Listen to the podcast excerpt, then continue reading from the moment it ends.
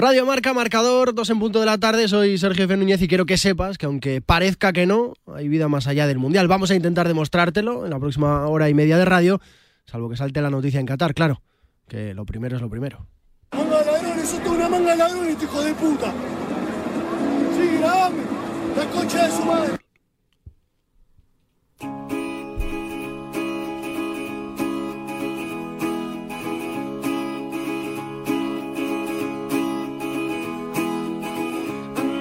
Day is here and I am still alive. I'll say these words aloud, they speak from the inside. And every time I see you, you just walk away.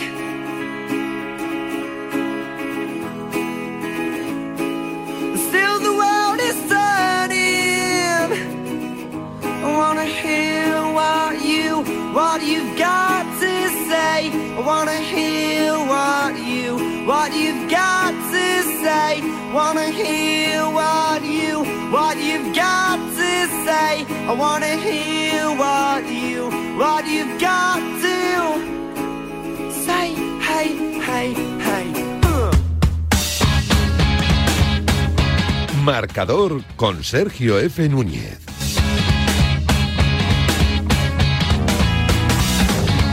Con Raquel Valero tocándole las teclas hasta las tres y media de este marcador y Borja Cuñado y Carlos Pérez haciéndole la producción, la intendencia, las redes sociales y lo que haga falta. Empieza este sábado la ronda de octavos de final de la Copa del Mundo de Qatar. Se acabó lo de jugar a especular, punto final a la posibilidad de hacer los deberes mañana, porque lo que no hagas hoy y ahora ya no va a valer. Si no lo sacas adelante, estás fuera. Lo saben Países Bajos, Estados Unidos, que juegan a las 4, y la Argentina de Leo Messi, que se jugará los cuartos ante una sorprendente Australia. Ahora seguimos repasando el resto de la jornada en el deporte mundial, porque si antes lo digo, noticia en Qatar, Miguel Ángel Toribio, enviado especial de Radio Marca con protagonista Luis Rubiales, en el micrófono de Sí, la M Roja, Toribio. al presidente de la española, Luis Manuel Rubiales. sensaciones, lo que veo es que los jugadores están entrenando bien, obviamente pues eh, de- que no se, no se le ve. O sea, sí. decía que, que los, entre- los entrenamientos se están llevando bien, los jugadores están bien, obviamente el otro día pues fue un, un varapalo duro no, no poder ganar a Japón, pero bueno, el fútbol tiene estas cosas y cuanto antes nos nos suceda mejor y ojalá pues bueno retomemos el camino de, de nuestro juego y, y sobre todo los resultados los que nos va a permitir estar no solo unos días más, sino esperemos que, que muchos días más hasta el día 18. ¿Qué le está pareciendo el juego del equipo en general? Bueno, pues un poco lo mismo que a vosotros. Creo que hemos tenido momentos excelsos, eh, fantásticos, creando muchas ocasiones y además materializándolas. Y otros momentos en los que no hemos encontrado, cuando se nos han encerrado atrás. Hemos eh, vuelto a tener problemas parecidos a los de la fase de clasificación. Pero también yo creo que, eh, que el equipo tiene argumentos que pese a que el otro día, fíjate, contra Japón fue un día malo en el que no nos salieron las cosas, seguimos teniendo más el balón, seguimos llegando eh, es verdad que no con tanta claridad, pero teniendo la posibilidad, oye, vamos a ver si, si retomamos el, el camino contra un equipo muy complicado, porque Marruecos es una selección dura, fuerte y además con una mentalidad muy europea. Pero yo creo que hay que seguir confiando en este equipo. Presidente, el otro día, después de la derrota, las sensaciones no eran buenas, jugadores con caras largas, me imagino que dudas a nivel anímico. No sé si tranquiliza el hecho de que todos los equipos que han pasado a octavos de final han tenido un patinazo, un borrón. Ayer, por ejemplo, Brasil. Bueno, no lo sé, yo creo que, tenemos que fijarnos más en nosotros, pero es verdad que hoy en día eh, hay partidos que se deciden por, por detalles y nosotros pues tuvimos una desconexión de 5 o 10 minutos y eso no- nos ha penalizado.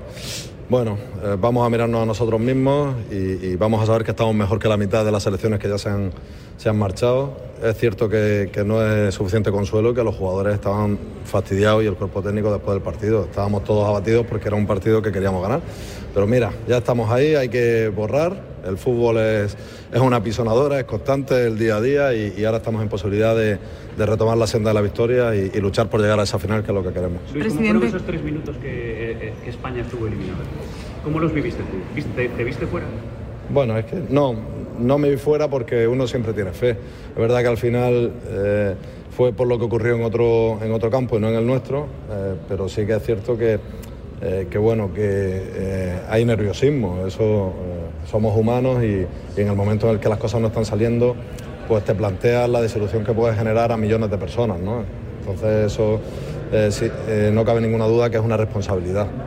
bueno, estábamos preocupados, pero finalmente no se ha dado y ahora eh, esta oportunidad que tenemos eh, tenemos que no desaprovecharla, ir a tope. Presidente, eh, usted se vio fuera durante tres minutos, pero Luis Enrique dijo que él no se había enterado cuando todo el mundo se dio cuenta en el banquillo, en el videomarcador, en la grada. ¿Cómo puede ser que se abstraiga tanto? ¿Lo habéis hablado? Bueno, y porque no se lo dirían, él estaba en lo que estaba y quedaba todavía mucho tiempo por delante, quedaban, no sé, 20, 25 minutos cuando pasó esto, no, no lo sé. Yo me doy cuenta pues porque al final en el campo la gente lo percibe y, estoy rodeado de gente de mi equipo, miro atrás y, me van diciendo, ¿no? Pues bueno, en ese momento dices, madre mía, ¿no? Pues como cualquiera de vosotros, ¿qué dijiste vosotros? También lo mismo, echaríais la mano a la cabeza, pero bueno, afortunadamente eh, fue poco tiempo y, bueno, pues eh, sí con la cosa de no haber ganado, que, que al final nosotros ganando pues teníamos los deberes hechos. Y también es cierto que eh, agradecido a que los jugadores de la selección en el primer partido no bajaran los brazos y siguieran marcando goles y estuvieran ahí, porque había mucha gente que decía, hay que ver, ¿no? Ya era suficiente con tres o con cuatro, pues no. Vemos que la mejor manera de respetar a un rival y más en un torneo como este es hacer los máximos goles posibles y eso es lo que nos ha llevado a estar en la, en la segunda ronda. Presidente, decía, decía usted que el vestuario después del partido frente a Japón estaba, estaba hundido, estaba mal, pero bueno, luego se va por el, por el lado, entre comillas, bueno del cuadro, se evita Brasil. ¿Eso para usted fue un alivio? ¿No fue un alivio? ¿Teme a Marruecos? No, yo creo que no hay que temer a nadie. Yo he venido con la filosofía este eh, mundial parecida a la vuestra, trabajar mucho y disfrutar mucho. Estoy trabajando mucho porque tenemos la candidatura 2030 ahí, estoy reuniéndome constantemente con, con dirigentes de, todo el mundo y también estoy disfrutando cada partido, los que veo de la selección española y los otros que veo a través de- del televisor y el ambiente. Yo estoy disfrutando mucho y estoy siendo bastante feliz aquí, pero claro, hay momentos luego difíciles.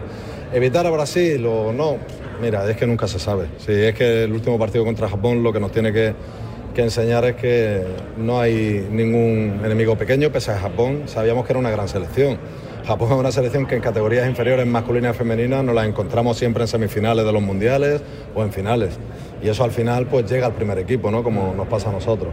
Va, vamos a ver si es el camino bueno o no. El camino bueno será si, si hemos llegado el 18 a la final. El presidente, ¿le ha dado alguna vez eh, vuelta dentro de todo ese trabajo y está trabajando también por el tema de la candidatura a que en este mundial se le aparecía por la cabeza una imagen con una Copa del Mundo en la mano? Bueno, esa imagen la tenemos todos. Eh, Vosotros también. Creo que todos los que estamos aquí sumamos fuerza y, y tratamos de, de visualizarnos el día 18 eh, con Sergio Busquets le- levantando esa copa. Eso es muy difícil. Son 211 federaciones en el mundo y solo una selección consigue hacerlo. Bueno, estamos todavía en posibilidades, pese a que hemos tenido un traspiés, que eso creo que, lo hemos reconocido desde el primer momento y ahora pues a ver si somos capaces de conseguirlo, que de verdad creo que tenemos como equipo, tenemos eh, un grupo que es capaz de ganar a cualquiera y que de verdad va, va a ser mejor en cada partido que cualquiera. Yo lo dije, creo que vamos a ser mejor en todos los partidos, incluso en el de Japón. No creo que fuéramos inferiores a Japón, al contrario, pero lo que hay que ver es si eso nos da para ganar. Ojalá sea así. Luis, ¿cómo ves a Lucho con esa falta de presión que parece Espera, que... nos echamos un poquillo, es que voy un poquillo para adelante. Ah, se va a caer. ¿Cómo ves, a la- ¿Cómo ves a Luis Enrique que con esa falta de presión, con esa naturalidad con la que está llevando la concentración? Bueno, no es que sea falta de presión, la presión está y, y luego pero la es. lleva bien. Luego, exactamente. Es decir, luego, pues. Eh, todos los que tenemos puestos de responsabilidad y a vosotros también os pasa, vosotros tenéis mucha presión, tenéis que cubrir informaciones, ir de un campo a otro. Ahora hablaba con algún compañero que dormimos poco, que comemos cuando podemos. Pues bueno, nosotros afortunadamente para dormir y para comer nos da, pero vosotros tenéis más trabajo en ese aspecto, pero sí que es cierto que la responsabilidad y la presión existe. Ahora, ¿cómo la lleva? Pues bueno, él la lleva con una sonrisa y, y con mucha personalidad. Creo que eso es muy bueno, que eso viene también bien al grupo para que los futbolistas se abstraigan y, y creo que canaliza eh, de, de manera directa pues prácticamente el 90% de la, de la presión. Por lo tanto, pues sí, creo que es posible. Luis, nos habéis dicho muchas veces que el futuro de Luis hasta que no acabe el Mundial no se va a tratar. Pues una vez Pero más. a la federación le gustaría que siguiera Luis Enrique, pase lo que pase en este Mundial, sea cual sea el resultado. Después del Mundial lo hablamos porque estamos muy contentos con él y él también está contento en, en la selección, pero los análisis se hacen cuando termina la competición. Él fue el primero en transmitirnos, quiero eh, eh, hablar tras el Mundial y tanto Molina como, como yo estamos de acuerdo, por lo tanto cuando llegue el momento hablaremos. ¿Le gustan los tweets? ¿Los sigue? Muy poco porque estoy trabajando, pero luego pues Pablo García Cuervo y su equipo me, me hacen un resumen y veo alguna cosa y la verdad es que me divierto, me, me está resultando divertido. Bueno, seguramente eh, porque hasta que lo he seguido íbamos bastante bien. Vamos a ver, ¿no? Si me sigue pareciendo divertido sería buena noticia, ¿no? La derrota sirve para bajar un poco la euforia desatada que había de España ya campeona del mundo. Viene bien. Bueno, yo no sé si euforia porque al estar aquí, que sabéis que estamos en un búnker y no salimos y salvo para cuestiones muy institucionales y vosotros tampoco podéis entrar, nosotros estamos bastante concentrados en lo que hay aquí. Sí que hemos notado una conexión fuerte con la afición que espero que este último traspiés no, no seguramente ha generado desilusión, pero estoy seguro que la gente se repone y en el partido contra Marruecos va- van a seguir a tope. Jugamos un partido muy difícil, fuera de casa, porque Marruecos es la selección de todo el mundo árabe, pero estoy convencido de que vamos a ganar. ¿Le ha convencido la explicación de FIFA eh, de la ¿Esta es la última ya, entonces? Sí. No, la pregunta solo por la jugada. la- hubo una polémica por el gol, segundo gol de Japón. En caliente Luis Enrique no había visto la explicación que luego dio FIFA. Desconozco si han hablado con FIFA, si les convence esa imagen, si ya se acabó la polémica por ese gol. Yo estaba convencido de antes. Yo, yo pienso que el gol que nos mete Japón, el segundo gol, es, es legal, que no llega a salir. Es una jugada que vemos muy a menudo y es muy difícil. A veces cuando sale de banda, pues se tiende a levantar el banderín en ocasiones sin que haya salido todas las circunferencias. Es muy difícil verlo. De hecho, lo que se pitó fue saque de puerta, pero yo creo que es gol pues, porque al final no es la proyección ni una imagen en diagonal que parezca que es que el balón ha salido, no. Es desde arriba, a vista de pájaro y, se ve o se aprecia que no todo el balón ha salido, por lo tanto gol legal 2-1 y, y nada que objetar. Bueno, pues las palabras de Rubiales, el presidente de la Federación Española, en este encuentro con los medios de comunicación y me quedo bueno, pues con ese mensaje ¿no? que lanza que otras eh, 16 selecciones les gustaría estar en el puesto de España, Pues ya sí. la mitad eliminadas, ese mensaje de optimismo pensando que España va a ser en todos los partidos mejor que su rival. Otra cosa es que lo ratifique y lo confirme con goles que al final esto va de precisamente eso, de marcar un gol más que, que el rival. Así que optimista el presidente de la Española en este encuentro con los medios de comunicación en el día de descanso del equipo de Luis Enrique Martínez. Joder, precisamente estaba pensando eso, en el día de descanso, sí, pues vosotros ni, ni eso, en fin. Gracias, Tori, cualquier cosa que pase, pues ya lo sabéis, aunque en esta hora y media vamos a intentar no hablar de Qatar, pues habrá que hablar de Qatar porque están, están pasando cosas. En fin, 14 y 12, casi 13 ya de la tarde, marcador Radio Marca hasta las 3 y media, cuando se vengan los Pablos con toda la jornada del Mundial, vamos a ponerle los cimientos a este marcador.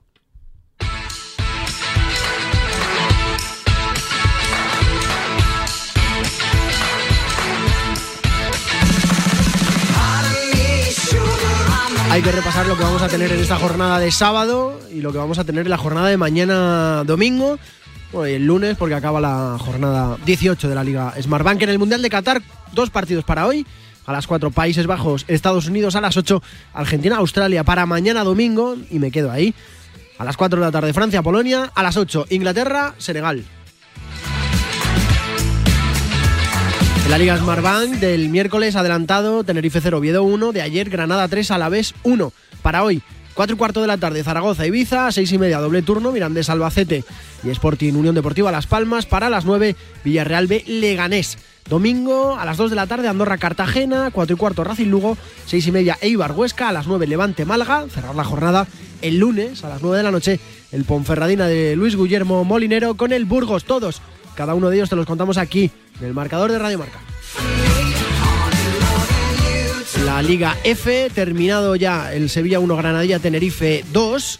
El Barça iba empatando con la Real Sociedad, ha ido ganando el Barça, ha marcado el Barça el 2-1 a la Real Sociedad y va ganando el, eh, la Real Sociedad 0-1 durante hasta el minuto 60 y tantos que ha marcado el Barça el empate.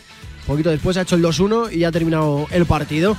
Le ha dado guerra y de qué manera la Real al Barça hasta a punto de convertirse en la primera derrota del Barça femenino en mucho, mucho, mucho, mucho tiempo. Para las 4 de la tarde, Atlético Madrid, Club de Fútbol 6 y cuarto, Levante Las Planas, Real Madrid para mañana domingo, 12 de la mañana, dos partidos, Valencia Atlético y Sporting Huelva a la vez a las 4, Alama Villarreal a las 6, Betis Levante. En la Liga Andesa ACB arranca la jornada hoy, después de que se pusiera ayer el punto final a la jornada de Euroliga, con la victoria, gran victoria del Real Madrid de Chus Mateos en casa del Fenerbahce. Al final el resultado un poquito más ajustado de lo esperado, pero buen, buen, buena cara del conjunto de Mateo. A las 6, doble turno, Bilbao Basket Gran Canaria y Baxi Manresa Juventud. Para las 9 menos cuarto, otros dos, Mombús Obradoiro Barça y Unicaja Casa de Mon Zaragoza. Para mañana domingo vuelven a partir el primer turno. A las 12 y media hay un básquet Girona Río Bregan. A la 1 hay un Lenovo Tenerife Car Plus Fuenlabrada. 5 de la tarde Basconia UCAM de Murcia. 6 de la tarde con 48 horas de descanso Real Madrid Valencia Básquet. A las 8 cierra la jornada Covirán Granada Cosur Betis. En la NBA, jugados esta madrugada, los más destacados porque ha habido un porrón de partidos, creo que eran 12. Boston Celtics 116, Miami 120, derrota de los Celtics de Matsula. Brooklyn Nets 114, Toronto Raptors 105, victoria de los Nets de Durant.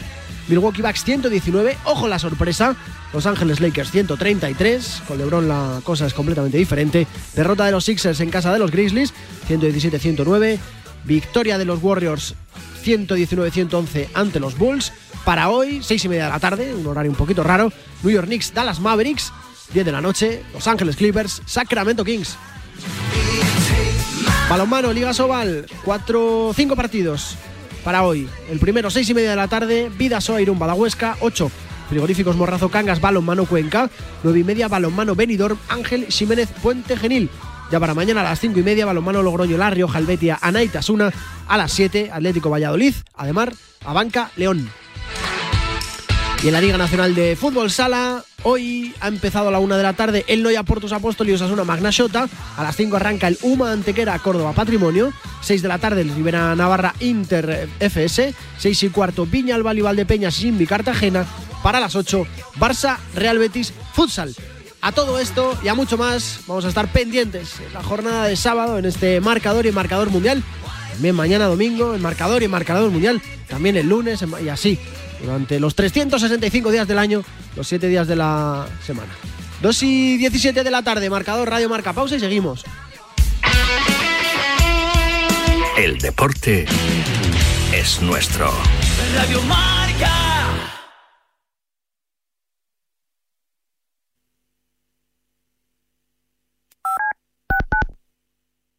Escúchame, cáncer. He vuelto a sonreír y ahora me río de ti. La investigación está de mi lado. Cris contra el cáncer. Investigamos. Ganamos. Marcador acoge de 7 a 8 de la tarde su informativo 360 dirigido por Nuria Cruz. Más de 40 voces en una hora vertiginosa de radio en la que las últimas horas cobran protagonismo. Información, opinión y reflexión para cubrir el panorama deportivo mundial. Informativo 360 con Nuria Cruz y Pablo Parre en Marcador. Radio Marca te lo cuenta todo.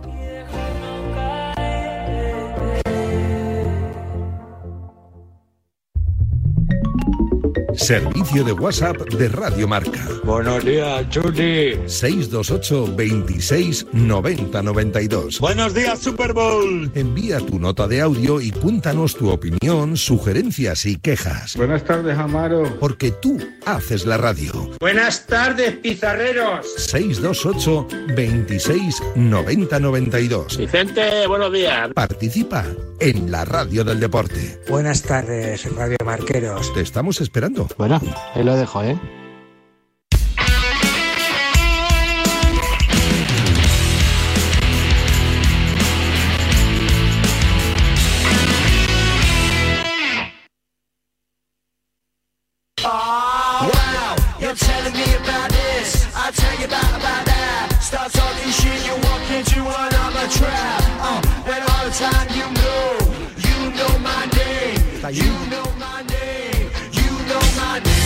Ya estamos en Qatar y lo celebramos contigo con este super concurso. Presta atención, porque Marca quiere regalarte nada más y nada menos que 5.000 euros.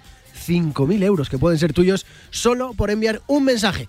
Mándanos un SMS con la palabra marca al 23123 a lo largo de este mundial. Tienes hasta el próximo día 18 de diciembre y por solo 1,23 por mensaje te puedes llevar 5.000 euros. 5.000 euros. Has oído bien, 5.000 euros para nuestro ganador. Participa a lo largo de toda la competición enviando tus mensajes con marca al 23123 y cuantos más los hagas, cuantos más envíes, pues tendrás más posibilidades de llevarte esos 5.000 eurazos para gastártelos como y con quien quieras. ¿Se te ocurre alguna manera más fácil de hacerte con 5.000 euros? A nosotros, no. Envía marca al 23123, marca al 23123 solo para mayores de 18 años. Juraría que hoy o ayer es el aniversario 30, el 30 aniversario del envío del primer SMS de la historia. Es que lo he visto esta mañana. Estaba muy dormido. No sé si era ayer o era hoy, no sé. ¿Tú lo sabes, Jaime Mateos?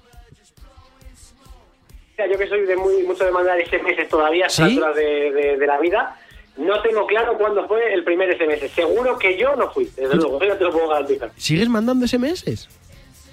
Eh, sí, sí, sí, sí, porque, bueno, eh, como yo he sido tardío en esto de usar WhatsApp, pues ¿Ah, sí? eh, al final he mandado SMS pues prácticamente hasta hace nada. O sea que sí, sí, sí. Mira, el primer SMS de la historia constó únicamente de 15 caracteres y se envió desde el ordenador de Richard Jarvis, empresario y, colabora- y colaborador de una, de una marca de telefonía que no pienso decir porque no me pagan. El remitente fue Neil Pathworth y el mensaje fue muy sencillo. Merry Christmas, Jaime Mateos. ¿Te han, enviado, ¿Te han enviado ya el primer Merry Christmas o todavía no?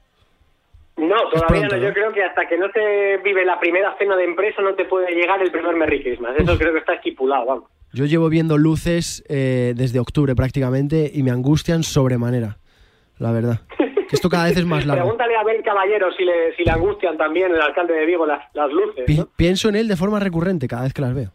En fin, mucha, mucha historia. Ya lo Oye, ha conseguido, es marca personal. sí, sí, total. Vi- ¿Viste ayer eh, la victoria del Granada? Vamos a hablar un poco de Liga Smart Bank porque estamos un poco de mundial, yo creo que sobresaturados, eh, Jaime. Hay vida, más Bueno, allá del mundial. Tampoco son desaturados, pero sí tuve que mirarlo, pero a cachitos. Estaba en la, en la pizarra de Quintana Sí, debatiendo un poquito sí. sobre eh, Marruecos, sobre el grupo de Brasil y demás, bueno, todo cosas alrededor del Mundial.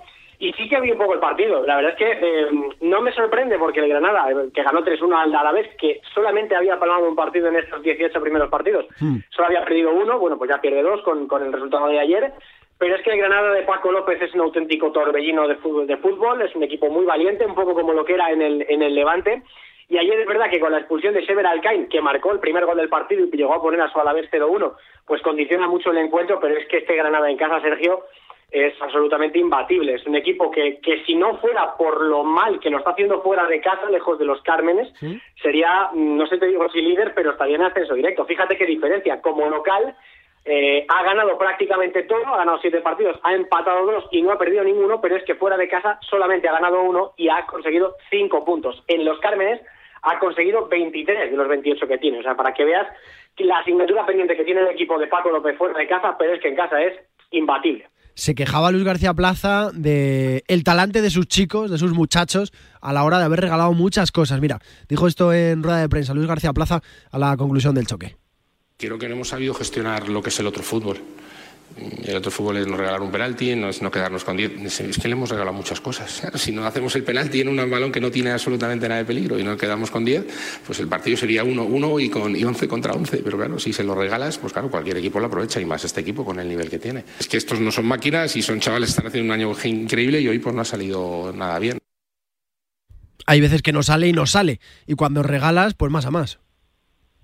No, es que además, eh, lo que dice Luis García Plaza, que siempre dice cosas en rueda de prensa, es un tío súper transparente eh, cuando comparece ante los medios, es que tiene razón, es que si ver ayer para un penalti. O sea, ayer tiene que parar su portero, el portero del Deportivo a la vez, tiene que atajar un penalti para evitar eh, otro gol de Granada. O sea, que al final pudo ser peor. Es verdad que cuando eh, te ves con un jugador menos, como fue la expulsión de Sever Alcain, eh, tienes que empezar a manejar el otro fútbol, que lo maneja muy bien el Deportivo a la vez, Sergio, pero es verdad que ayer eh, estuvo completamente superado y creo que el nivel de competitividad de este equipo, que suele ser bastante alto, ayer bajó unos peldaños, pero oye, normal, o sea, 18 jornadas, dos derrotas, después de hacer un equipo prácticamente nuevo en el mes de agosto, Sergio, yo creo que cualquier aficionado babazorro lo firmaba al principio de temporada, ¿eh?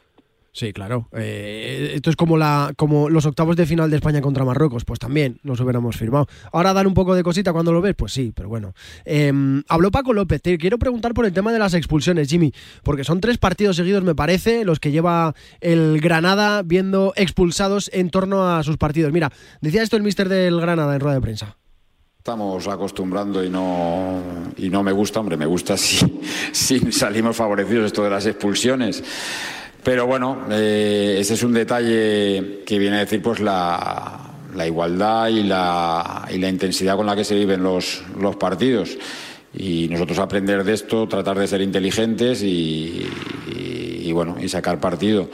Eh, mi tarjeta amarilla, mm, hasta el árbitro luego me ha pedido disculpas porque mi reacción ha sido a Petrovic y no a, a la decisión de, de ellos. Otro error de los árbitros. Lo hablábamos el fin de pasado, que estaban teniendo muchos, pues este uno más. A ver, eso es que es complicado. Yo eh, lo que dice Paco lo suscribo al 100%, pero creo que, o sea, creo que también hay una parte del futbolista, parte del- de los equipos de fútbol, parte de los protagonistas en el campo, entrenadores incluidos. Pero yo creo que hay que darle una vuelta a, la forma de arbitrar en España y en la segunda división. Me explico, datos fríos, absolutamente, y vamos, no se, o sea, no se puede decir nada porque es lo que es. 66 tarjetas rojas en ya 18 jornadas contando con la que acaba de empezar. Yo creo que son números eh, desproporcionados. Igual hay, eh, por ejemplo, el Racing es el equipo más amonestado en cuanto a tarjetas rojas de toda la Liga Smartbank. Ahí hay una parte, hay un componente de inteligencia que bien hablaba Paco López sobre ello y que hay que ser inteligentes con, con- con este factor. Pero es verdad que en segunda división se enseñan muchísimas tarjetas rojas y amarillas igual. O sea, la Ponferradina lleva 61 tarjetas amarillas, el Levante ¿61? lleva 57, 61 tarjetas amarillas y dos rojas, eso sí es verdad. Pero la Ponfe es el equipo que más tarjetas amarillas ha visto con 61 y el equipo que menos es el Andorra con 26. Pero también ha visto tres tarjetas rojas. Es decir, se tira de tarjeta amarilla demasiado fácil. Y yo creo que hay dos lecturas en esto, Sergio. Que hay que ser un poquito más inteligente, que hay que ser un poquito... eh, eh, es que yo- sí, no me sale otra palabra, es que es inteligente, porque por ejemplo el otro día en el Albacete Racing hay dos expulsiones muy evitables en el Racing, ¿no? Eh, una de ellas, por cierto, yo creo que no era, pero la otra igual se podía haber evitado.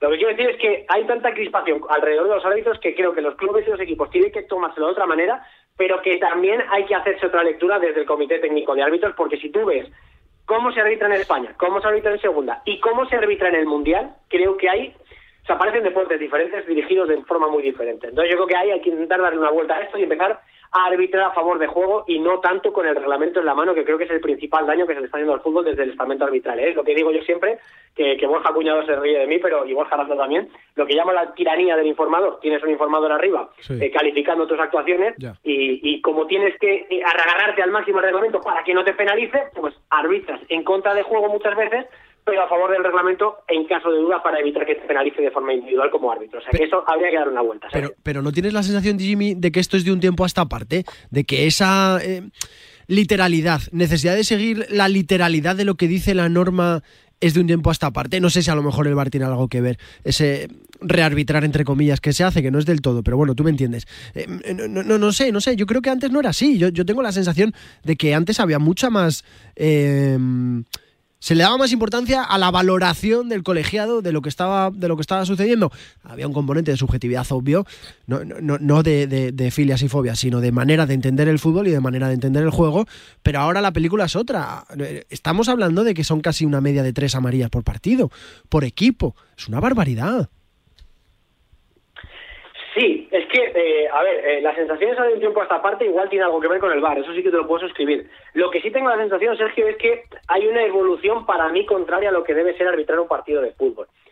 Porque al final eh, eh, todo esto te va a llevar a, a eso, a una crispación, es un círculo vicioso. Tengo la sensación de que como los árbitros cada vez arbitran más a favor del reglamento, no sé si por el VAR, como decías tú, y que antes era otra cosa, pero que como ahora hay una, eh, yo creo que una afinidad terrible a, a agarrarse a cada último resquicio del reglamento para que tu decisión sea correcta, o a la de cara al informador, quiero decir, pues igual estamos llevando a, a la crispación a los futbolistas y los futbolistas no lo están sabiendo controlar de forma que eso lo que hace es que el árbitro todavía tenga que utilizar más las tarjetas para defenderse. ¿no? Entonces yo creo que hay ahí un componente en el, en el que habría que empezar a pensar en arbitrar a favor de, de- de- de fútbol, eh, ser un poco más futbolista a la hora de arbitrar y menos árbitro, con perdón. O sea, al final un árbitro no solamente tiene que aplicar el reglamento sin interpretarlo, ¿no? Entonces, bueno, es, es un poco extraño. Yo creo que aquí todos tienen que poner de su parte porque es verdad que, que tú luego ves los datos de la Liga Española y en la Premier y son antagónicos. Hay muchas más tarjetas rojas en España que en la Liga Inglesa.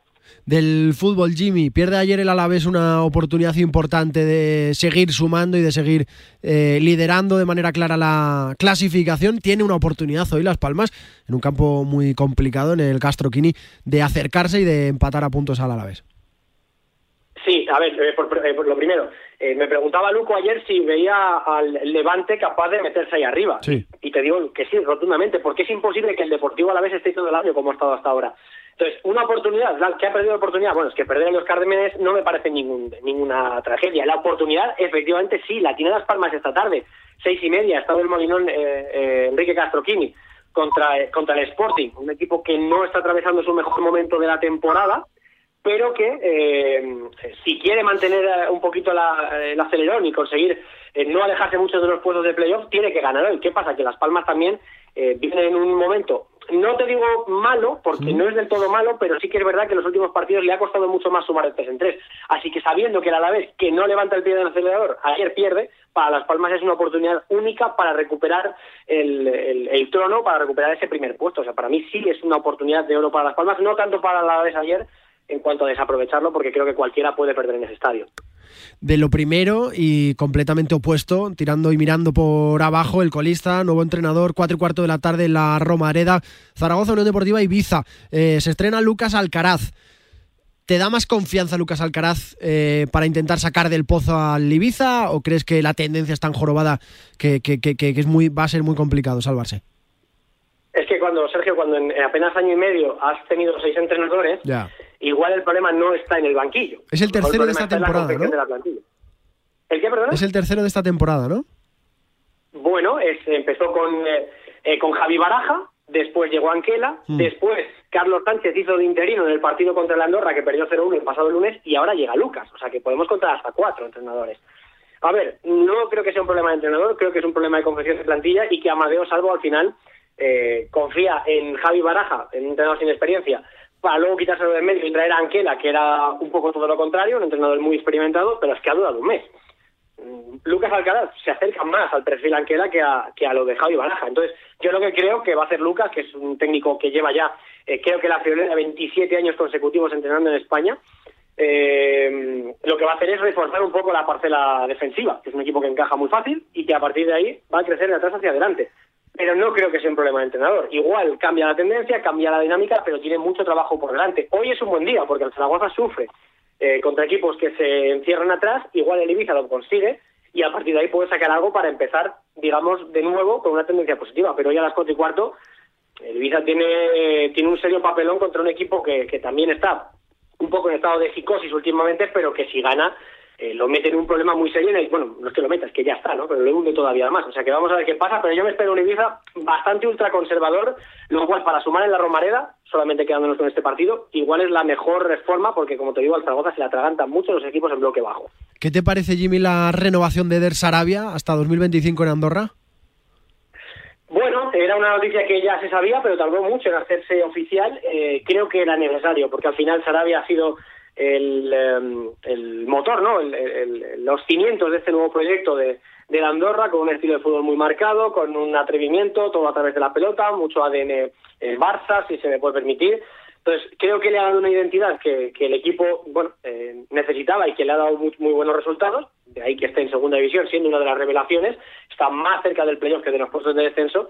Eh, mañana juega, juegan a las 2 de la tarde contra el Cartagena y me parece bueno que, que, que es muy necesario, era muy necesario y creo que es un acierto renovar a Eder Sarabia para que el Andorra siga en esa tendencia positiva y al alza en la que lleva los últimos años, donde recordamos ascendió a, a- a primera red de una forma un poco polémica, comprando, eh, comprando plazas, digamos, pero luego lo ha refutado sobre el terreno de juego y ha demostrado que futbolísticamente es un equipazo y que por eso está en segunda división. Eh, está haciendo muy bien las cosas, ¿no? ¿Es, es de los que más te está llamando la atención esta temporada?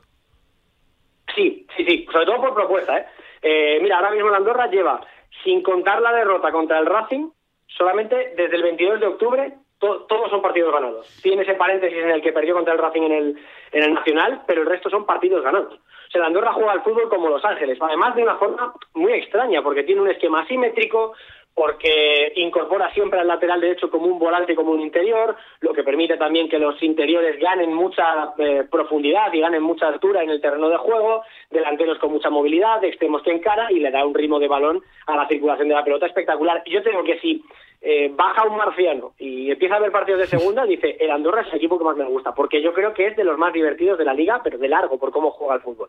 ¿Alguna cosa más del resto de la jornada? Hay un Racing de Santander luego mañana a las 4 y cuarto. Hay un partido que huele a primera en el Ciutat. Un Levante Málaga para mañana a las 9 de la noche. Y cierra la jornada la Ponferradina recibiendo al Burgos el próximo lunes. No sé si de estos tres, Jimmy, hay alguna cosa que te llame la atención.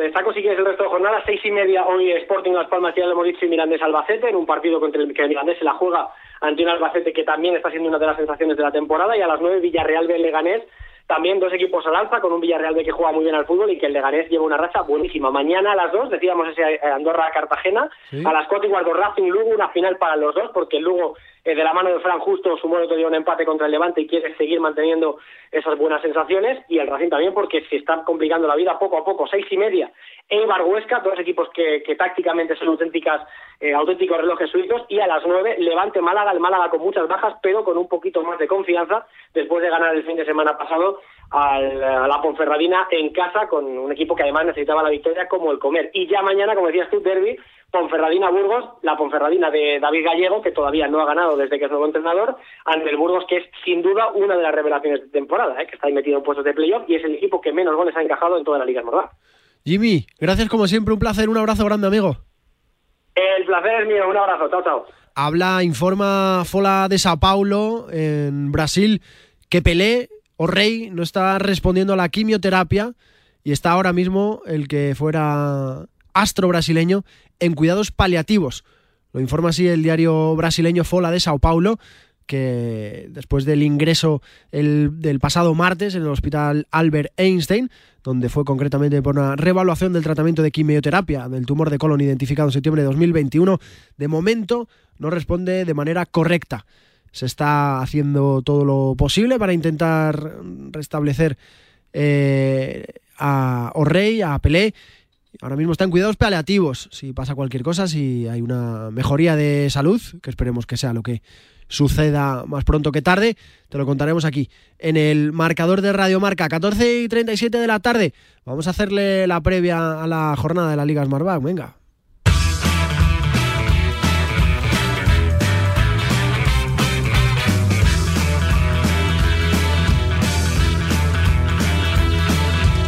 Después del Granada 3 a la vez 1 de ayer y del Tenerife 0 Oviedo 1, adelantado al miércoles por los actos del centenario del Tenerife, la jornada se reanuda a las 4 y cuarto de la tarde en la Romareda. Zaragoza e Ibiza buscan retomar la senda de la victoria en el debut como entrenador del visitante Lucas Alcaraz Javilainez.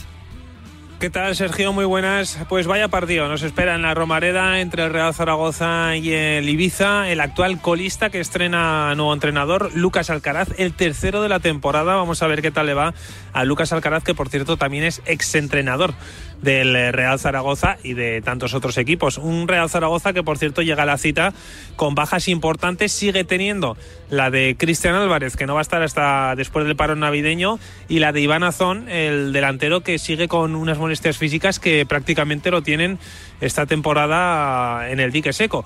Y luego también tiene la baja de Radoslav Petrovic, que fue expulsado en el último partido y le han caído tres partidos. Así que también tendrá la baja del centrocampista serbio el Real Zaragoza que busca ganar para poder salir de esa zona baja de la tabla y empezar a acercarse a la zona media alta en esta Liga Smartbank. Gracias, Lainez. Desde las seis y media de la tarde, doble turno en la Liga Smartbank. Hacemos paradas en Miranda de Ebro y en Gijón. En el estadio de Andúba, Mirandés, Albacete, Walter Lerch. Arracha León, compañeros, familia de Radio Marca. Hoy a las seis y media tenemos partidazo en Andúba y es que el Mirandés recibe al Albacete en un encuentro marcado por la diferencia clasificatoria de ambos equipos. Eso sí, lo- los locales se agarran a su buena racha en casa, que es donde están sacando los puntos. 13 de los 16 que tienen en total. Los jabatos llegan a esta jornada con una derrota por la mínima ante el Real Oviedo, que puso fin a la racha encadenada de cinco encuentros sin perder, dos victorias y tres empates, manteniéndose así el conjunto mirandesista en puestos de descenso, aunque se encuentra tan solo un punto de la Ponferradina, que marca la permanencia. Por su parte, al Albacete no le gusta para nada Andúba y es que tan solo ha logrado vencer una vez en ese estadio, que fue en su última visita con un 0-2 en la temporada 2020-2021 y en la que finalmente el equipo manche- manchego acabaría descendiendo. En definitiva, partido abierto y disputado que te contaremos aquí en Marcador de Radio Marca. Gracias, Lerch. En Gijón, en el Castro Quini, Sporting Las Palmas, duelo de gallitos de la categoría. Borja Fernández. Hola, ¿qué tal, Sergio? Muy buenas. Pues tenemos un partido bonito esta tarde en el Molinón, ese Real Sporting de Gijón, Unión Deportiva Las Palmas, un partido que por supuesto contaremos en la radio del deporte, contaremos en el marcador de Radio Marca y donde se van a dar cita dos equipos con objetivos ambiciosos esta temporada. Como visitante, Las Palmas, un equipo que esta tarde puede igualar a puntos con el líder de la categoría en caso de victoria y eso sí, lo va a hacer sin su capitán, sin uno de los jugadores más destacados de la plantilla de García Pimienta, sin Jonathan Viera, el capitán insular, se lesionaba, no va a estar en el partido de este sábado en el Molinón, tampoco va a estar a mitad de semana en el Carlos Tartiera, así que baja sensible para García Pimienta. También va a tener una baja sensible a Belardo, una que conocíamos ayer, Uros Jurjevic, no va a estar en la cita de esta tarde en el Molinón, el delantero balcánico que sufre una lesión abdominal, por lo que la referencia ofensiva del Sporting volverá a ser Cristo González acompañando a Víctor Campuzano. Buen partido que vamos a vivir a partir de las seis y media de la tarde en el Molinón y como siempre en la sintonía de Radio Marca. A las 9 de la noche cerrará la jornada desde la ciudad deportiva del Villarreal el duelo entre el Leganés y el Filal Amarillo. Para mañana, vuelta a la actividad a las 2 de la tarde con una Andorra Cartagena desde el Principado y con la continuidad confirmada, te contábamos, de Eres, Eder Arabia hasta 2025. Última hora, Marc Vasco. ¿Qué tal, Sergio? Saludos. Duelo de la parte alta de la Liga Smartbank en el Estadio Nacional entre Andorra y Cartagena como preludio de lo que va a ser la jornada en el Mundial. Arrancaban ambos equipos la jornada en zona de playoff de ascenso y van a buscar la victoria para mantenerse en esos puestos de honor. La actualidad local pasa por la renovación ayer viernes del técnico del Sarabia, que seguirá hasta 2025 como tricolor y que se mostró muy emocionado durante la rueda de prensa. El técnico no podrá contar mañana con Héctor Ebel sancionado, ni con Bundu, Pecharromán, ni Dani Morer lesionados en el Cartagena llegan todos en eh, condiciones si no pasa nada en el último entrenamiento. Va a pitar el tinerfeño Trujillo Suárez con Pérez Payas en el bar y habrá que estar también atentos al tiempo, porque hay previsión de que a la hora del partido, a las 2 de la tarde, la temperatura sea de 2 grados bajo cero. Gracias Vasco, después de ese partido, después de ese Andorra-Cartagena, 4 y cuarto de la tarde, en el Sardinero, Racing de Santander y luego van a buscar sumar los tres puntos que les permitan acercarse a sus objetivos. José Layembe. Buenas, Sergio. Partido de alta tensión el que se espera mañana en los campos de Sport del Sardinero entre el Racing y el Lugo, a partir de las 4 y cuarto de la tarde. El conjunto de Guillermo Fernández Romo, que ha visto cómo perdía prácticamente toda la renta que tenía sobre los puestos de descenso, ya que no ha sumado nada desde el parón, eh, recupera dos hombres importantes como son el capitán Íñigo y también a Jorge Pombo, uno de los jugadores más destacados en ataque aunque va a tener serios problemas para armar en el centro del campo porque tiene dos jugadores expulsados, Aldasoro y Fausto Cienza, además del colombiano Jürgen que sigue lesionado. Por su parte el Lugo viene con energías renovadas, viene con un cambio en la moral, ya que consiguió en la última semana sumar un punto ante el Levante y además el nuevo técnico Fran Justo parece haber cambiado el aire en la capital lucense. Se espera una tarde fría en Santander, incluso amenaza lluvias en un partido que, como dijimos antes, será de alto voltaje. A partir de mañana a las 4 y cuarto, aquí en Marcador, Racing Lugo. Gracias Allende, desde las 6 y media de la tarde, mañana también domingo en el estadio de Ipurúa, donde no se conoce, por cierto, este año la victoria de un visitante, Eibar y Huesca. Rafa Beato, ¿qué tal? ¿Cómo estás? Muy buenas.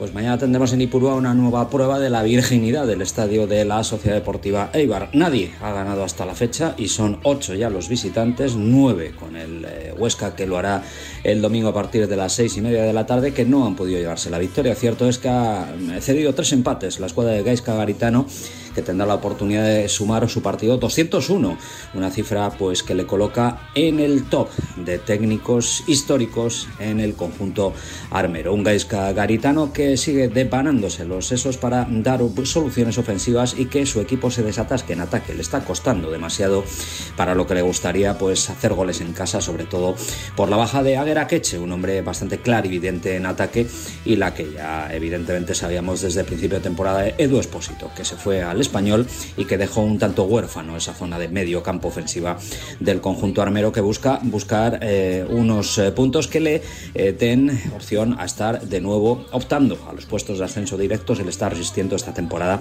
y anda un poquitín racaneando y un poquitín al tran El Huesca está en disposición de alcanzar al conjunto Ibarres 27 puntos y ponerse en situación realmente pinti parada para intentar dar la sorpresa y alcanzar a la escuadra de Gais Huesca Garitano. Buen amigo Hugo Ciganda, el técnico ostense eh, del eh, técnico de Derio, del eh, conjunto armero. Será un choque intenso, como siempre, en Ipurúa y que evidentemente tendrá un buen ambiente también, como siempre, en la bombonera de eh, Eibar. Gracias, Beato. Bajas, muchas bajas e importantes en el duelo de cierre de la jornada dominical. En el Ciutat de Valencia, Levante Málaga.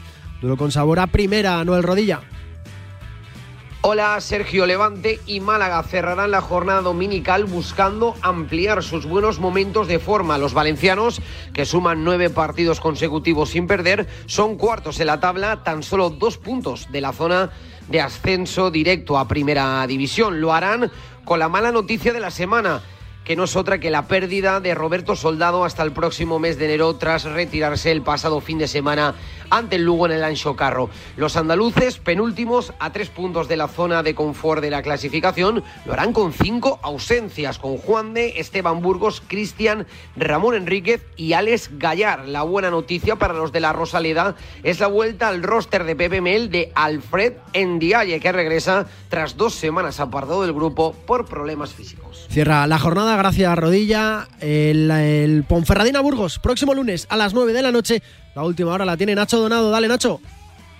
¿Qué tal, Sergio? Pues la Ponferradina busca su primera victoria a los mandos de David Gallego tras caer en Málaga después de coger el testigo tras la sorprendente dimisión de José Gómez. Cierran la salvación a un punto del descenso, pero ojo, han ganado al Burgos en sus últimos cuatro duelos en el Toralini pese a que recuperan a Amir tras la eliminación de Irán y sus bajas en defensa. Con Pascano y Diegues sancionados sumándose a la lesión de su timón en Huacali, no van a ser un rival sencillo para un Burgos tercero e igualado a puntos con Las Palmas en esa pelea por el ascenso directo de la que no se caen por mucho que pasen los meses y por mucho que a Calero se le acumulen las bajas. Aitor Córdoba y Mumo sancionados y el Guezábal lesionado se suman a Andy, Javi Pérez y un Grego Sierra que es el único que puede llegar para el duelo de este lunes a las 9 de la noche y que contaremos aquí en Radio Marca. Como toda la jornada 18 de la Liga Smartbank y como todo el baloncesto, hay Liga Endesa y Liga CB. Vamos a hablar de ella. Marcador Radio Marca hasta las 3 y media.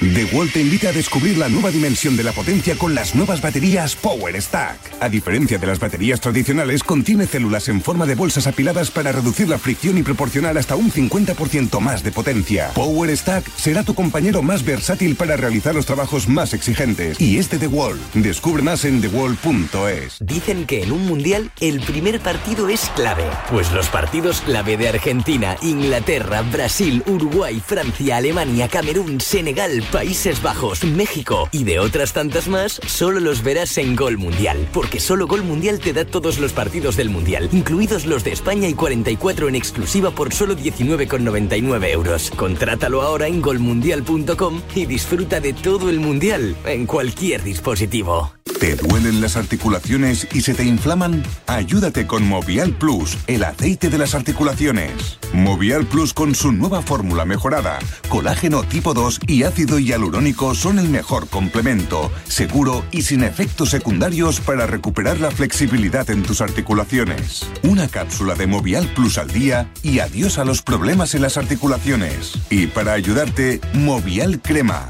Movial Plus, el aceite de las articulaciones. Tenía que ser de Kern Pharma. Según completo el recorrido, dejo algo de mí en cada meandro. Mis aguas plateadas te hacen eterno grano de uva, en el espíritu de los que buscan tu plenitud tras el reposo. Soy el río Duero, donde nace el vino. Bodegas Lleiroso. Lleiroso Crianza y Reserva, Ribera del Duero. Sube, sube, sube. Trepa, que trepa, que trepa.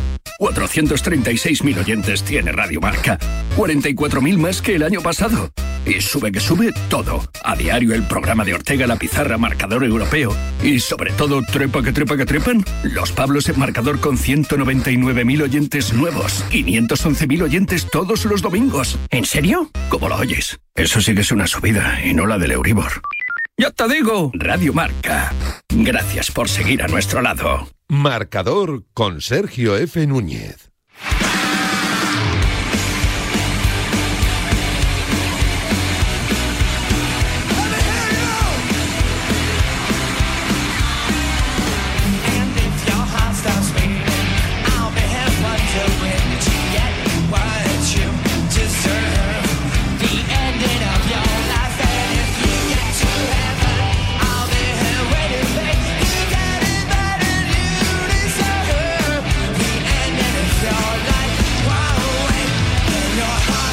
Hasta las 3 y media de la tarde cuando se vengan los Pablos con el marcador mundial para contarte ese doble turno. 4 de la tarde, Países Bajos, Estados Unidos. A las 8, Argentina, Australia. Ojo a este partido, ¿eh? que a mí me parece que va a dejar cositas. No sé, no sé, no sé. Bueno, en cuanto tengamos los 11 te los vamos a contar. Ahora hablamos de baloncesto. Hola Charlie Santos, ¿qué tal? ¿Cómo estás? Muy buenas. Hola Sergio, ¿qué tal? ¿Cómo estás? Muy buenas. Vaya jornadita de ayer de Euroliga, vaya zarpazo que dio el Real Madrid de Chus Mateos en casa del Fenerbahce. Sí, se le preguntaba en la previa si era la prueba del algodón después de la racha positiva visitar la cancha del líder y respondió perfectamente la cancha al equipo. Creo que dominó desde el eh, primer segundo de partido, gestionó muy bien eh, las ventajas, eh, supo leer muy bien el juego de Fenerbahce, que es verdad que tuvo bajas, ante un Real Madrid que dominó en todos los aspectos. El rebote con Tavares y con Gavidec, la intensidad defensiva que se puso desde el primer cuarto y sobre todo el, el, tramo final, ¿no? tanto con Tavares como con Musa, que le permitieron sumar un triunfo importante, el sexto consecutivo. Es verdad que esto es un maratón que es muy largo, que solo es la jornada 11, pero es verdad que el Real Madrid está con ocho victorias con tres derrotas, que suma seis seguidas y que fuera de casa ha sabido responder perfectamente, ganando en Valencia, ganando en Milán, ganando en Atenas y ayer en Turquía, en Estambul. Hay un buen cambio de tendencia, yo creo, ¿no? Del Madrid, de lo que se ve al principio de temporada. Sí, porque se conocen más los, eh, los jugadores. Creo que está dando Chus Mateo con la tecla en cuanto a las rotaciones, en cuanto a la gestión de minutos de los jugadores. Es, es verdad que la recuperación de Gos es, es clave, sobre todo en el, en, el, en el plano defensivo, que el crecimiento de, de Tavares, que empezó eh, reinqueante la temporada, se está viendo fundamental en las últimas semanas, que Gesson ha asumido su papel de sexto hombre, que Sana Musa ha caído de pie. Bueno, por ahora son todo noticias positivas que estás eh, sacando victorias y jugando yo creo que realmente bien sin tres jugadores importantes, sin Hanga, sin Rudy y sin eh, Yabusel y sobre todo que se están viendo ya cositas del sistema de Chus Mateo, ¿no? Con eh, mucha pintura, con mucho juego interior, con mucho juego coral, tratando de ser rápidos con, con posesiones cortas y bueno, pues por ahora están funcionando, aunque es verdad que todavía es jornada 11 solo, ¿no? De la competición. ¿A cuál le iría mejor de estos dos, Charlie, eh, mm. la figura del Facu Campacho? Se acabó lo de la NBA para él, su agente ha dicho esta semana que los ojos hay que mirar a, Europa. ¿A cuál le aportaría Capítulo más? nuevo hoy, Sergio, que publican los compañeros eh, de Eurohoops que Campazo maneja otra proposición que no es ni de Fenerbahce ni de Milán, que son los equipos que en las últimas horas eh, se ha hablado mucho. Ayer, eh, eh, antes de que jugara el Real Madrid, salió ese rumor ¿no? de que Milán tenía un, una, una, una como un preacuerdo con él de tres años, lo desmintió después uno de los capos de, de Milán, Fenerbahce en la previa también del partido ante el Real Madrid dijo que, que sí se interesó en el, en, el, en el mes de julio, pero que no puede ficharlo ahora y bueno, pues eh, parece que los eh, destinos le tienen que llevar al Real Madrid, pero es verdad que no hay prisa, que no hay urgencias, que tiene cuatro bases en la plantilla que están sacando resultados, que es verdad que sería complicado que se acoplara con la temporada empezada por mucho que conozca los sistemas, que conozca a los compañeros, que conozca la liga, es verdad que es un jugador que daría un salto de calidad, pero creo que este culebrón, Sergio, tiene todavía capítulos por cerrar, ¿eh? ¿Sí? ¿Y crees que le queda mucho? Yo creo que o sea, ¿crees que va a ser a largo? yo, yo creo que, se lo va a tomar con calma. Tiene hasta el 10 de enero para percibir su salario de los Mavericks, que era la fecha en la que se le vencía el eh, contrato. Eh, ya demostró en, el, en el periodo estival que no le inquieta la prisa, que no tiene prisa por resolver su futuro. Sí que es verdad que estará, bueno, pues eh, pendiente, ¿no? De ver qué tipo de ofertas se le llegan. Recordamos que el Real Madrid puede igualar cualquier tipo de propuesta que le llegue sobre el argentino, pero es verdad que parte quizá en cierta desventaja, ¿no? Con equipos pues como Milán o como Fenerbahce, que por la fiscalidad podrían pagarle más neto que el propio Real Madrid. También coincide otra de, las cosas y es que Facu todavía debe el 40% de la cláusula de 6 millones de euros a la Real Madrid que tiene que seguir pagando, así que bueno, pues creo que, la situación se va a ir eh, dilatando, que se tiene que ir... Eh, eh, desenquistando en, las próximas semanas. Yo era de los que pensaba que si el Facu volvía eh, era, era para jugar en el, en el Real Madrid, pero no, no, me extrañaría tampoco un giro ¿no? de los acontecimientos, que hay clubes que, que, tienen mucha necesidad, como ese Milán que está colista de Euroliga, como el EFES que tiene la lesión de,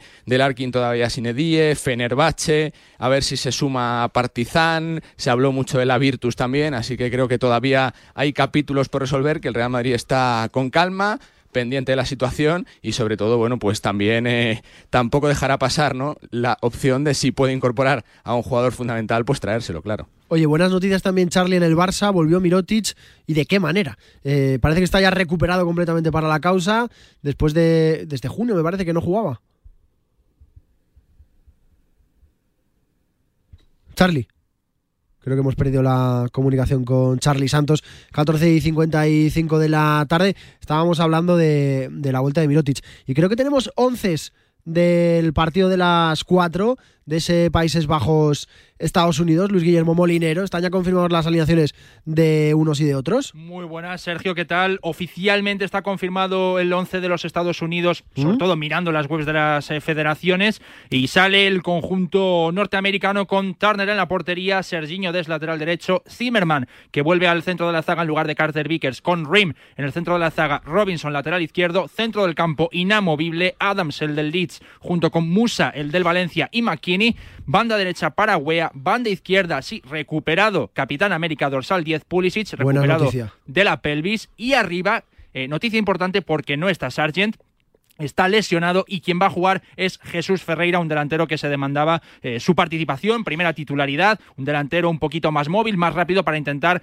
desarmar a un conjunto de los Países Bajos que en principio va a salir con el mismo once que jugó frente a Qatar, con Noper en la portería, defensa de tres formada por Timber Van Dijk y Ake, lateral derecho, carrilero derecho para Dumfries, carrilero izquierdo para Blind, centro del campo de Ron y de Jong, por delante, un poquito por delante, Klassen y arriba Memphis Depay, el delantero del Barcelona, junto con Cody Gakpo, una de las grandes sensaciones del Mundial. Dijo Depay que no quería jugar con Gakpo, ¿no? Que mejor que le pusieran a otro, le dijo a Bangal. Al final se lo tiene que comer con patatas. Está siendo de los mejores, por, por lo menos de los que más sorprendentemente está llamando la atención. Sí, es eh, un delantero más extremo, eh, sobre todo en el PSV se le ve jugando por la banda izquierda. Ahora con Bangal está intentando, bueno, pues adoptar una posición de media punta, de segundo delantero. Es una selección de los Países Bajos que está jugando sin un 9, normalmente con Memphis Depay y un acompañante que suele ser Bergwijn. Ahora Gakpo con esta buena irrupción que está teniendo en el Mundial y en eh, su temporada también, pues está llamando a la puerta para ser titular. Ha marcado varios goles en este Mundial. Parece que se puede ir al Manchester United en el mercado de, de invierno. Así que, pues, eh, Memphis Depay que tendrá que comérselo y tendrá que aguantarse jugando con Cody Gakpo y no con un delantero como Luke de Jong o Fehorst. Gracias, Luigi. Gracias. Creo que hemos recuperado la comunicación con Charlie Santos. Sí, perdona, Sergio, estoy por aquí. Estoy te, por aquí. te decía Charlie que también buenas noticias Sí. para el Barça con la vuelta de Mirotic. Sí, porque es un jugador eh, clave, franquicia, no hace falta presentación. Fíjate cómo volvió, ¿no? Creo que hizo 28 de valoración con el Alba de Berlín, siendo titular, se le ha visto bien, ¿no? Es verdad que, que hubo, hubo mucho run run, ¿no? Con su lesión, de que iba a estar seis meses de baja, el propio jugador eh, lo desmintió, creo que han sido cinco, ¿no? Desde el pasado mes de junio, cuando juega el último partido de la final contra el Real Madrid, creo que, que para el Barça es fundamental, ¿no? Es un jugador que, que te da otra dimensión, que te coloca en ese trío de, de favoritos junto al EFES y junto al Real Madrid para ser campeones de Europa. Y bueno, pues creo que Mirotic eh, tiene tiempo por delante, ¿no? Para ponerse bien de forma, para llegar bien a la Copa del Rey, para que se vea, ¿no? Que los títulos se juegan desde febrero, que no les pase como la temporada pasada cuando se llegó con la con el eh, depósito casi casi vacío, así que bueno, creo que es una grandísima noticia para el baloncesto que se pueda otra vez eh, disfrutar un jugador que es eh, diferencial aquí como es eh, por supuesto Mirotic. De lo de este fin de semana, Charlie, en la ACB, arranca la jornada a las 6 de la tarde. ¿Qué es lo que más Sí. te llama la atención? Bueno, pues eh, eh, ciertas ya, no sé si decirlo, prisas de los equipos de abajo, Sergio, porque llevamos 10 jornadas, eh, eh, comienza a ser ya el primer tercio de la competición, sí que es verdad que hay todavía mucho tiempo por delante, pero tengo curiosidad por ver la reacción... de Girona, ¿no? Que es verdad que está dando muchos dientes de sierra. Parecía que, que, por que, que, cogía por fin ese ritmo con esos dos triunfos seguidos, con el fichaje de Oriola, lo juntaba Margasol y Aquino Colón, pero es verdad que se ha quedado otra vez en esa posición. A ver, eh, Manresa, que ha sumado también dos victorias en las últimas semanas, que ha cambiado mucho su plantilla, a ver si está también eh, eh, sumando victorias. Y bueno, pues ese, ese duelo ¿no? de, de, Santiago de Compostela contra el Barça, a ver cómo reacciona el, el Obradoiro de, Moncho Fernández, con el cartel puesto sobre Bender, ¿no? que se está hablando mucho también de interés de equipos eh, de Euroliga sobre el jugador croata. Bueno, creo que es una semana muy interesante que se va a coronar con un partidazo, con un Real Madrid-Valencia. Da igual las circunstancias que se enfrenten, siempre es un clásico, siempre hay mucha rivalidad, siempre hay polémica y creo que además es un buen test ¿no? para ambos, para el Real Madrid, para confirmar sus buenas sensaciones, para no perder más partidos en la liga que luego son de los que no recuperas para, para jugarte el factor cancha presumiblemente con el Barça y con un eh,